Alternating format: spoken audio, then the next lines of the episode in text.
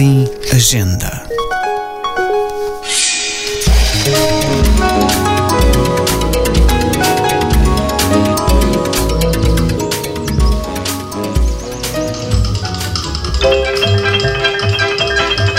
Para milhões de leitores no mundo inteiro, Quentin Blake é um amigo de infância. As suas ilustrações, rápidas e expressivas, à beira da caricatura, criaram um complemento perfeito ao humor mordaz das histórias de Roald Dahl, que tanto nos ajudaram a crescer. Juntos, publicaram 18 livros que se contam entre os clássicos incontornáveis da literatura infanto-juvenil do século XX.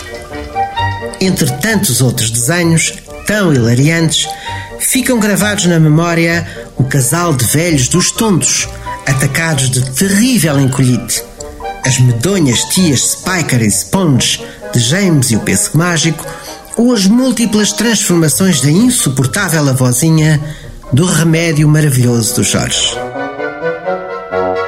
Além de ilustrador, Quentin foi também escritor de 35 deliciosas histórias para crianças. Livros que subordinam o texto às características inconfundíveis dos seus desenhos. Whether they're nice or not, you have to be able to identify with them um, so that you imagine, in a some sense, as you're drawing, that you are them. A Marta é uma menina que tem um casaco muito especial, com os bolsos onde cabem os mais inimagináveis objetos: guarda-chuvas, fatos de banho e toalhas, buzinas, skates, gelados e tudo mais que vier à cabeça do leitor.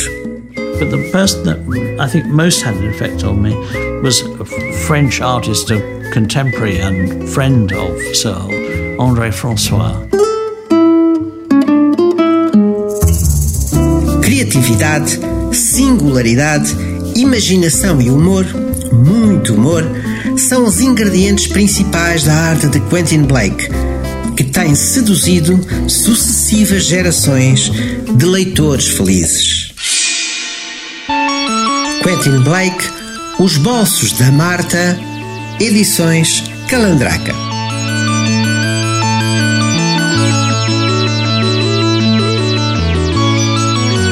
Um podcast da Agenda Cultural da Câmara Municipal de Lisboa.